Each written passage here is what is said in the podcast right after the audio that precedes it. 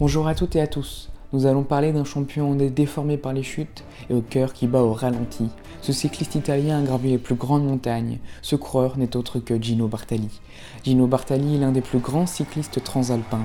Il a notamment remporté trois Tours d'Italie en 1936, 1937 et 1946, ainsi que deux Tours de France en 1938 et 1948. Connu pour ses exploits sportifs ou sa rivalité avec un autre grand champion italien, Fausto Coppi, dans les années 1940, Gino Bartali a réalisé un autre combat. Il a aidé les Juifs pendant la Seconde Guerre mondiale. Alors aujourd'hui, en l'honneur des actions des grands champions tombés dans l'oubli, nous voilà en selle, guidon en main, pour un nouveau tour d'histoire.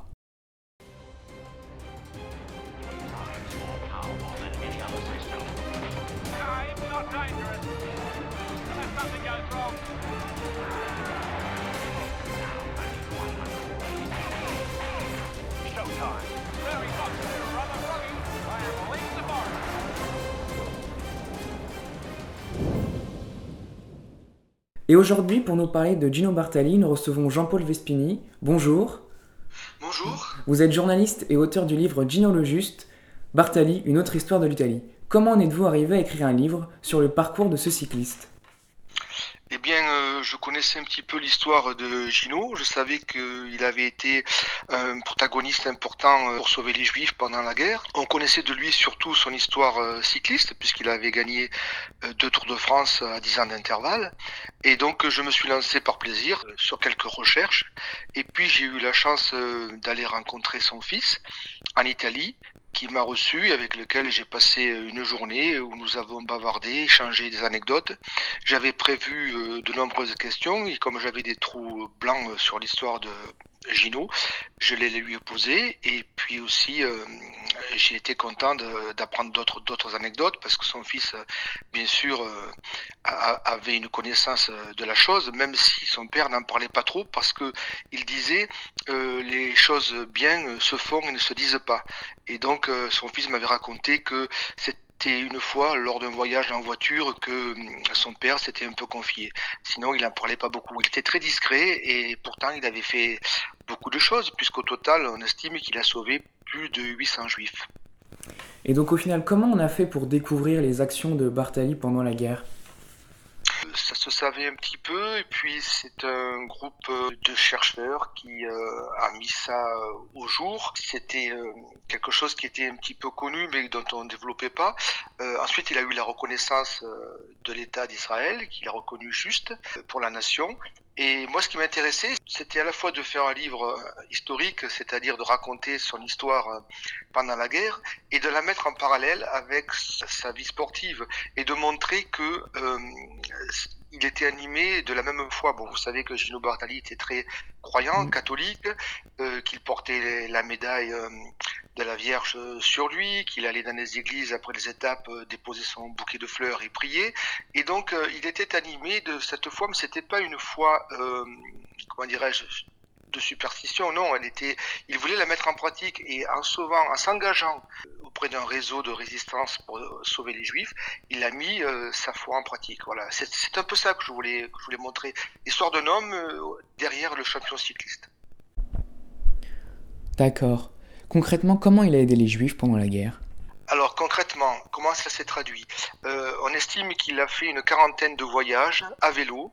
Dans son vélo sous la selle et dans le guidon, il cachait des faux papiers qu'il a. Alors, dans un premier temps, les voyages se faisaient de Florence, où il habitait, jusqu'à Gênes, parce que c'est là qu'il y avait euh, une antenne du réseau, ce réseau qui était euh, animé pour sauver les Juifs et qui était soutenu aussi par l'Église catholique. Et il allait jusqu'à Gênes, ça faisait quand même pas mal de pas mal de kilomètres.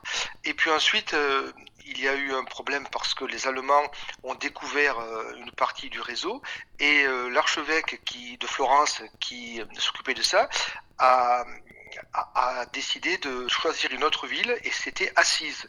Et donc là, c'était beaucoup plus loin de Florence qu'Assise. Alors il partait le matin en tenue de vélo, comme s'il allait s'entraîner, mais comme il, était très aimé par les Italiens et même par la police, on le laissait passer croyant qu'il allait s'entraîner. Mais lui, euh, il prenait d'énormes risques parce qu'il avait, euh, comme je le disais tout à l'heure, dans sa selle et son guidon, des faux papiers qu'il amenait jusqu'à Assise, au couvent d'Assise, où là, grâce à ça, on, on faisait de nouveaux papiers pour les donner aux Juifs qui étaient dans les églises des environs Et ensuite, on leur permettait de, fuir, de fuir l'Italie, puisqu'ils savaient très bien que, avec la présence des Allemands, euh, leur vie était en danger.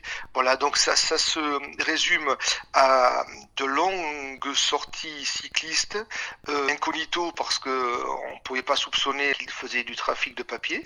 Et c'est comme cela qu'il a, qu'il a sauvé euh, on estime plus de 800 juifs. Mais il y a autre chose aussi, c'est qu'il avait, il possédait des appartements, et dans Florence, il a mis un de ses appartements à la disposition d'une famille juive qui s'appelait la famille Goldenberg, qui lui ensuite l'a remercié. On a retrouvé des traces euh, de, tout ça. Et donc, euh, c'était vraiment une aide concrète. Lui-même, euh, les Goldenberg étaient complètement dans l'appartement, il ne sortait pas par peur d'être d'être vu. Et c'est Gino qui faisait des courses et qui les leur apportait. Donc euh, il s'est engagé pleinement. Et alors la chose extraordinaire, c'est qu'il euh, faisait ça tout seul. Son épouse n'était pas au courant. Lorsqu'il partait comme ça euh, sur les routes pour aller à Gênes et puis ensuite dans un deuxième temps assise, elle le croyait qu'il s'entraînait. Elle ne savait pas qu'il faisait tout ce trafic. Et c'était d'ailleurs la condition qu'il avait, qu'il avait posée lorsqu'il avait rencontré le cardinal Dalla Costa, cardinal de Florence, qui lui avait demandé de, de, de, s'engager dans ce réseau. Il avait dit OK, mais euh, je ne veux absolument pas que mon épouse euh, soit au courant parce que je ne veux pas qu'elle risque quoi que ce soit si jamais j'étais pris. Il savait qu'il risquait beaucoup. D'ailleurs, il était surveillé par la police euh, fasciste et il a été obligé à un moment de sa vie de s'éloigner de Florence et d'aller habiter un peu plus loin parce que ça commençait à devenir un petit peu inquiétant. Voilà, c'est quand même une vie de résistant qu'il a eu, même si c'était pas une vie de combattant. Et pour un, pour un cycliste, pour un champion euh, sportif, c'était quand même euh, assez révélateur d'une forte personnalité. Oui, on peut rappeler que Bartali était en quelque sorte l'ennemi de Mussolini, en jetant euh, par exemple une médaille de mérite dans l'Arnaud en, en 1938. Comment les autres cyclistes ont-ils réagi? Alors c'est très simple. Pendant son engagement pour le réseau euh, de défense des Juifs, les autres coureurs, bien sûr, comme son épouse euh, Gino Bertali, n'étaient pas au courant. Il faisait ça euh, de façon secrète. Après, lorsque plus ou moins on l'a su, bien sûr, il jouissait d'une grande réputation et, de beaucoup de bienveillance. Ce qui est certain, c'est que pendant les années 30, par exemple, lorsque Mussolini lui donne l'ordre de quitter le Tour de France pour qu'il vienne le gagner l'année d'après, ça, ça ne lui a pas plu à Gino, mais il a bien été obligé de le respecter. Et lorsqu'il a gagné le Tour de France, qu'il débarque en Italie dans une réunion sportive, il, s'attend à être acclamé et il s'aperçoit que le stade est vide parce que les autorités fascistes n'ont pas voulu qu'on le remercie et qu'on l'honore comme il devait, tout simplement parce que devant tout le monde, Gino Bartali montrer qu'il était croyant et ne voulait pas endosser la chemise noire des fascistes ou montrer une sympathie avec le régime. C'était courageux.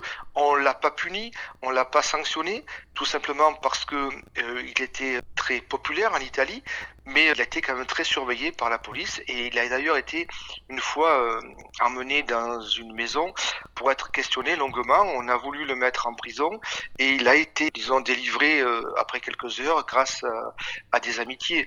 Mais euh, il était, il était effectivement sous surveillance. Et donc on peut considérer que c'est ce statut de grand champion cycliste qui l'a sauvé?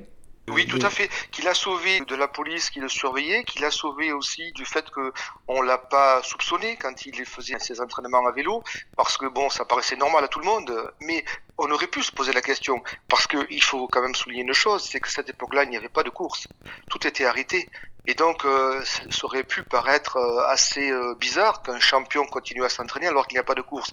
Mais ça paraissait normal parce qu'on se disait, ben, il s'entraîne, il continue à essayer de garder la forme, c'est son métier, puis peut rien faire d'autre, donc euh, il fait du vélo. Voilà, c'est passé un petit peu comme ça. Puis d'autres cyclistes faisaient pareil aussi, euh, rouler malgré tout, même si le Giro n'existait pas, même si d'autres courses euh, avaient été abandonnées parce que la guerre et les conditions faisaient qu'on ne pouvait pas les, les, organiser. Mais bon, effectivement, il a, il a bénéficié de cette réputation. Une dernière question. Est-ce que les Italiens et les Français connaissent l'histoire de Gino Bartali? En Italie, c'est connu, oui, parce que bon, depuis, il y a eu des publications dans les journaux et puis d'autres livres. Euh, en France, euh, je dirais, c'est beaucoup moins connu. Il y a eu quelques livres, mais enfin, il y a eu mon livre, puis un autre livre qui est sorti quelques années après. Quelques articles aussi dans Le Monde, à l'époque où on a compris que Gino avait fait euh, toutes ses actions. Mais on retient de lui, je crois ses victoires dans le Tour de France et encore euh, les gens ne sont pas forcément au courant qu'il l'a gagné et ça c'est assez extraordinaire aussi. Le Tour de France a 10 années d'intervalle, ce qui veut dire que tout de même il fallait conserver une sacrée forme pour y parvenir. Merci beaucoup d'avoir répondu à ces questions. De rien, ça m'a fait très plaisir. J'espère simplement que l'histoire de Gino sera mieux connue et que, parce que bon, c'est quand même vieux hein, tout ça, et ça date des années 30, c'était assez inconnu, mais c'est une belle histoire, voilà. Merci d'avoir écouté ce podcast et à bientôt pour un nouveau numéro du Tour d'Histoire.